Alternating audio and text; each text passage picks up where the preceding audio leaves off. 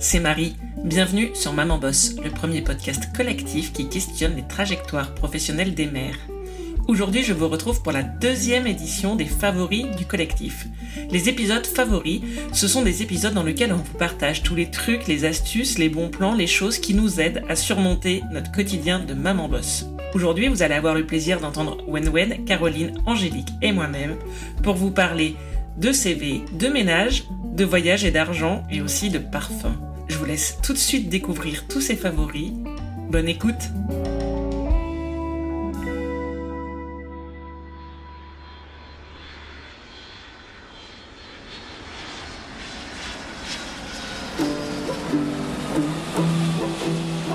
Bonjour, c'est Wen Comme l'a mentionné Marie, un des favoris de la dernière fois avait été enregistré à l'autre bout du monde, plus exactement en Thaïlande. Et oui, j'étais en vadrouille avec ma petite famille, toute une aventure. Qui dit étranger dit planification du voyage à distance, réservation des hébergements sur Internet et préparation de budget en se familiarisant avec le niveau de vie et la monnaie étrangère. On dit que se projeter, c'est déjà le début du voyage. Mais cela n'empêche que voyager, c'est un budget. C'est de la préparation de ce fameux budget de voyage dont je vais vous parler. Ou plus exactement, comment je me facilite mes aventures à l'étranger tout en optimisant mon budget avec Revolut. Revolut, R-E-V-O-L-U-T, c'est une société britannique de la fintech, ces entreprises de la technologie qui proposent des services bancaires et financiers. Créée en 2014, c'est une néobanque parmi les plus connues en Europe et réputée pour son application 100% mobile et ses frais réduits, et en particulier pour les opérations en devises étrangères. Et c'est ce qui est le sujet de mon favori aujourd'hui. J'ai découvert Revolut lors d'un déplacement à l'étranger, à Londres plus exactement. Pendant que je faisais la queue dans le métro pour m'acheter une carte de transport, mon collègue britannique m'explique que lui utilisait sa carte Revolut. Une carte bancaire? Oui, les portiques du métro sont équipés d'un portique NFC et acceptent toute carte bancaire. Mais et les frais alors? Aucun avec Revolut. You should try it. Tu devrais l'essayer, me dit-il. J'ai téléchargé l'application le soir même dans ma chambre d'hôtel et après quelques vérifications rapides d'identité, avec une photo prise de ma pièce d'identité et un selfie de moi qui la tient, le tour était joué. J'ai ouvert en 10 minutes un compte bancaire gratuit et sans condition. Je me suis commandé une carte gratuite, moyennant frais de livraison, et qui allait m'attendre à Paris. La carte en soi est une Mastercard. Elle est rattachée au compte et fonctionne comme une carte prépayée. Le compte se recharge avec un paiement en ligne, comme un achat sur Internet, et c'est tout à fait instantané. Tout se fait via l'application qui est très claire et facile d'utilisation. Elle permet de gérer son compte. L'application est sécurisée par un code PIN à 4 chiffres qui est le même que pour la carte bancaire. Et ça, c'est top pour ma mémoire de poisson.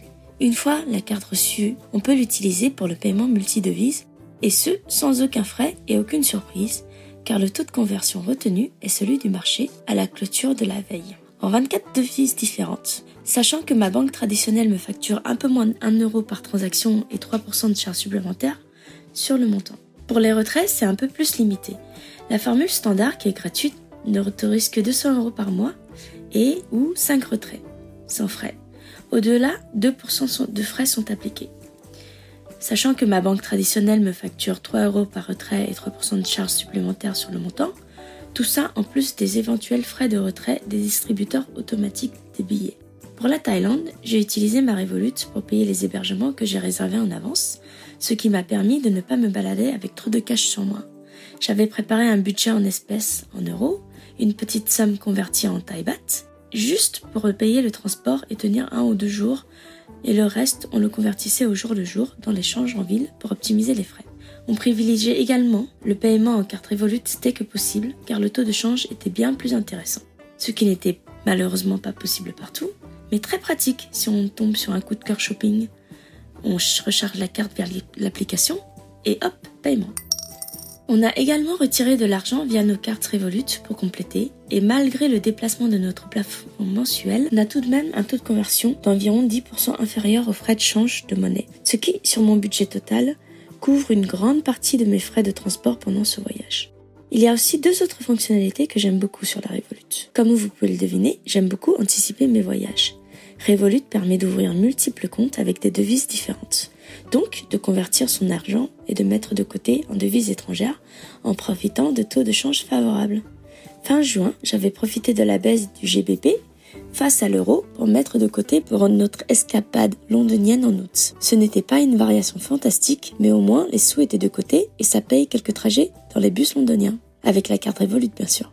Et la dernière fonctionnalité est pour quand on part en voyage entre amis. On aime partager des repas et des expériences ensemble, et bien sûr qu'il faut calculer qui doit quoi à qui. Je vous en parlerai la prochaine fois. Mais une fois le calcul fait et qu'on est à l'étranger, ce n'est pas forcément évident ni pratique d'avoir à s'échanger de la monnaie étrangère. Avec Revolut, on peut rembourser dans la monnaie locale et on reçoit le montant converti en euros dans le compte, facile, simple et rapide. Revolut propose également plein d'autres services, mais pour le voyage, cela facilite le paiement des hébergements sur place, le paiement en carte bancaire des divers petits et gros achats qu'on peut faire sans se soucier des frais bancaires, la possibilité de retirer de l'argent en espèces au besoin à moindre frais, la préparation des budgets dans la monnaie locale en profitant de taux de change favorables et les remboursements entre amis pendant et hors voyage.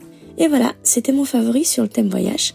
En attendant mon prochain favori, n'hésitez pas à partager comment vous, vous gérez vos budgets voyage. À bientôt!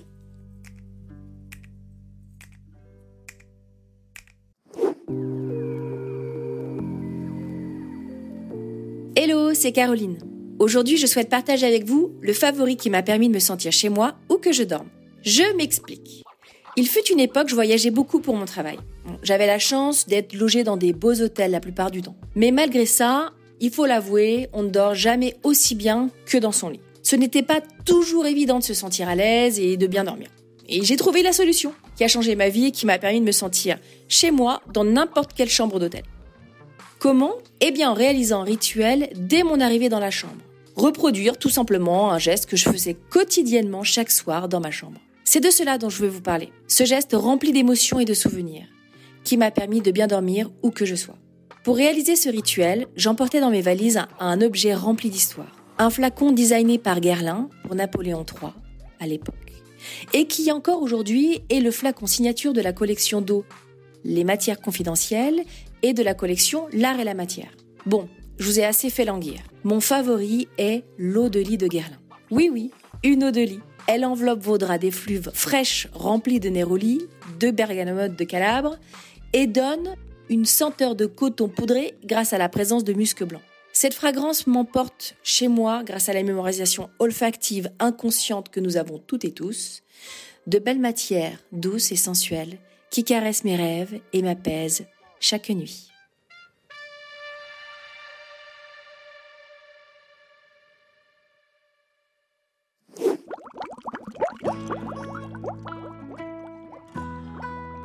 Bonjour tout le monde, c'est Angélique, membre du collectif Maman Boss. Tout d'abord, je vous souhaite à vous et à votre famille une douce et belle année 2023, pleine de bonheur et de joie, et pas trop de galères au quotidien. Comme toutes les mamans boss, on est toujours à l'affût du bon plan pour gagner du temps sur les corvées de ménage. On cherche aussi des produits naturels et sains, car on n'a pas toujours le temps de les faire soi-même. Alors pour ce premier favori de l'année, je choisis de vous partager mon astuce ménage en trois lettres, H2O. Vous allez me dire H2O, Kezako. H2O, c'est le pouvoir du nettoyage à l'eau. H2O propose une gamme de produits ménagers naturels qui changent le quotidien tout en protégeant la planète. Parmi leurs produits phares, il y a les chiffonnettes. Ce sont des microfibres révolutionnaires qui nettoient tout juste avec de l'eau. En effet, l'eau contenue dans la microfibre absorbe et retient la saleté et même le gras. Leur qualité et leur efficacité permettent donc de dire adieu aux produits ménagers et à l'heure du zéro déchet, c'est plutôt un bon point. Je voudrais vous partager deux autres de mes produits chouchous chez H2O. Le premier, le gant multi-usage, rebaptisé à la maison le gant magique car il vient à bout de toutes les tâches avec seulement un peu d'eau. En effet, son velours en microfibre absorbe et désincrute les taches et ce, sur toutes les surfaces, aussi bien le tissu, la moquette, le cuir que le PVC ou le bois. À titre d'exemple, mon petit garçon a récemment mis la peinture sur notre canapé en tissu. J'ai alors pris mon gant magique, je l'ai plongé dans l'eau chaude, je l'ai essoré, puis je l'ai passé sur mon canapé pour enlever les taches. Instantanément, mon gant a absorbé la peinture bleue et rouge. Après avoir rincé mon gant, j'ai recommencé une deuxième fois et miracle, mon canapé a retrouvé sa couleur d'origine. Donc n'ayez plus peur, vos enfants mangent une glace au chocolat sur votre canapé. Mon autre produit chouchou, c'est le Nété Pur. Il s'agit d'un savon détachant écologique à base d'huile de coco bio pour le textile. Il vient vraiment à bout de toutes les tâches. Taches de graisse, taches de vin, taches de fond de teint, taches de son, etc. Et aussi bien des taches fraîches que des taches beaucoup plus anciennes. J'ai réussi avec mon savon Nété Pur à faire disparaître des taches coriaces qui n'étaient pas parties au premier ni au deuxième lavage. Mention spéciale pour les bodys, les langes et les bavards des bébés. Si vous souhaitez découvrir les produits H2O, je vous invite à consulter le site internet www.h2oatom.fr. Pour en savoir plus, vous pouvez aussi contacter une conseillère H2O et pourquoi pas organiser un atelier chez vous pour tester les produits. A bientôt pour un prochain épisode favori.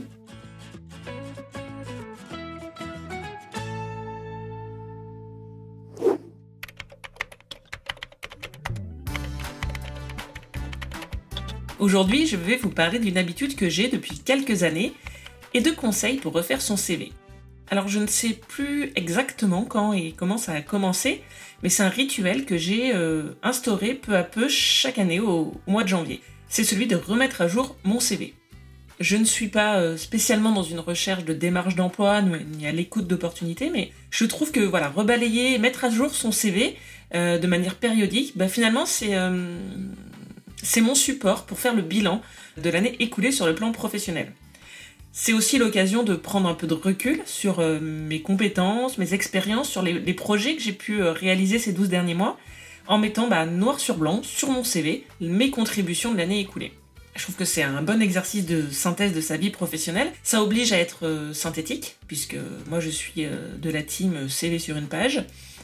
voilà, ça oblige aussi à se poser des questions sur euh, bah, quels sont mes points forts, mes compétences principales, qu'est-ce que j'aimerais finalement qu'on retienne de moi en tant que professionnel. Et puis, surtout, je trouve que refaire son CV euh, à froid, c'est-à-dire sans, enjeu de, poste ou d'emploi euh, derrière, eh ben, finalement ça devient un exercice plus serein. Et puis si pour une raison ou pour une autre, bah, dans le cours de l'année, je dois être amené à, présenter ou à fournir un CV, bien je l'ai, j'ai pas à me poser de questions et j'ai pas la pression euh, de l'urgence à ce moment-là. En plus, j'aime bien jouer avec, euh, avec les mises en page et faire un, joli CV. Voilà, je le, je le change au fil des années de, bah de, voilà, de mes envies, de mes goûts.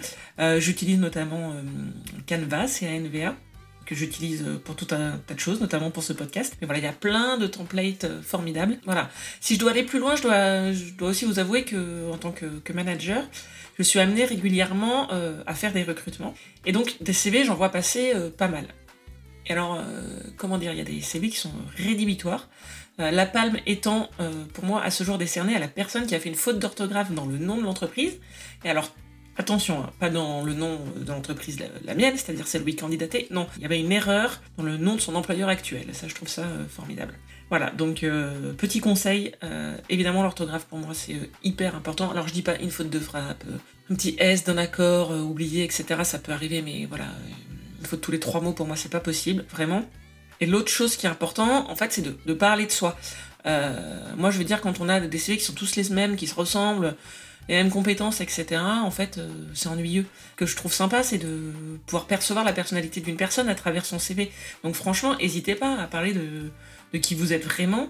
Et puis essayez pas de tout dire de votre vie professionnelle, parce qu'en une page, on peut pas dire tout de soi. Enfin, je veux dire, on résume pas une personne et une carrière en une page. Euh, mais mettez ce qui est important pour vous, ce qui vous différencie, ce qui est particulier, euh, ou alors ce qui vous tient à cœur, c'est-à-dire les choses que vous, vous aimez faire. Non, parce que je pense que ce qu'il faut garder en tête, c'est que un CV, c'est pas ça qui vous fera décrocher un job.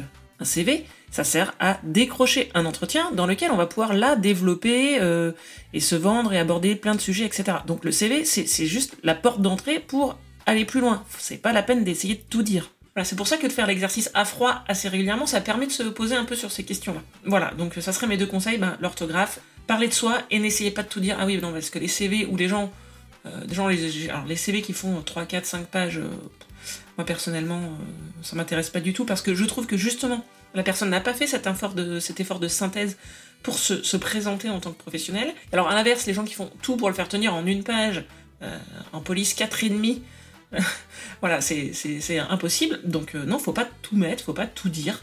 mais ça oblige à se concentrer sur l'essentiel et je trouve que bah voilà, un CV bien fait, c'est toujours un, plaisir de le lire. Si ça vous dit d'en savoir un petit peu plus sur mes conseils pour un CV, je vous ai regroupé tout ça dans un article de blog sur mamanboss.fr, voilà, qui est issu à la fois de mon expérience de candidate et de mon expérience de, manager. Si vous avez envie qu'on en discute, que je vous donne mon avis, voilà, si vous posez des questions ou si vous voulez bah, compléter, si vous aussi vous avez des, conseils à apporter, surtout euh, n'hésitez pas. Je précise quand même que je ne suis pas du tout une professionnelle des, RH et que c'est vraiment juste ma propre expérience que je partage avec vous. Voilà, en tout cas, si ça vous intéresse, bah, n'hésitez pas à, à m'écrire sur le blog ou sur Instagram, at le podcast.